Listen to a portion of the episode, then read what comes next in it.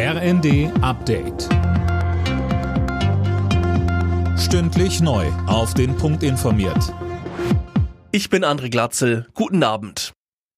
Der Pilotabschluss der Metaller aus dem Südwesten wird wohl bundesweit übernommen.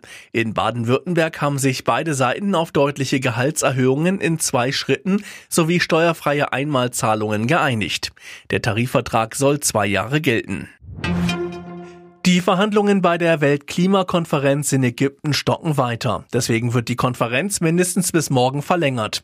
Bundesaußenministerin Annalena Baerbock sagte, die Verhandlungen laufen noch auf Hochtouren und es sind weiter viele Punkte offen. Manche Punkte, das muss man so ehrlich sagen, nach wie vor hoch umstritten und die Positionen liegen noch deutlich auseinander.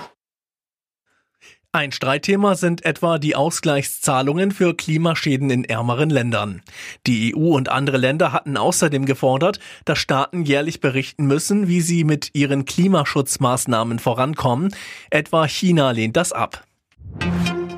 Auch in diesem Jahr werden Schnäppchenjäger wohl wieder bei Black Friday und Cyber Monday zuschlagen, trotz Inflation und Co. Der Handelsverband rechnet mit einem kräftigen Umsatzplus.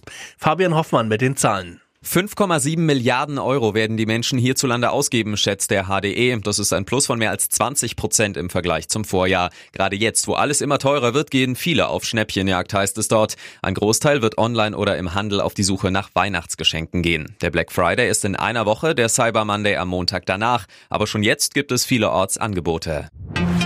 Vor dem Start der umstrittenen Fußball-WM in Katar setzt die deutsche Nationalelf ein Zeichen. Das Team spendet eine Million Euro, um ein SOS-Kinderdorf in Nepal zu unterstützen. Aus dem Land kommen viele Gastarbeiter in Katar. Bei den WM-Bauarbeiten starben nach nepalesischen Angaben etwa 1700. Alle Nachrichten auf rnd.de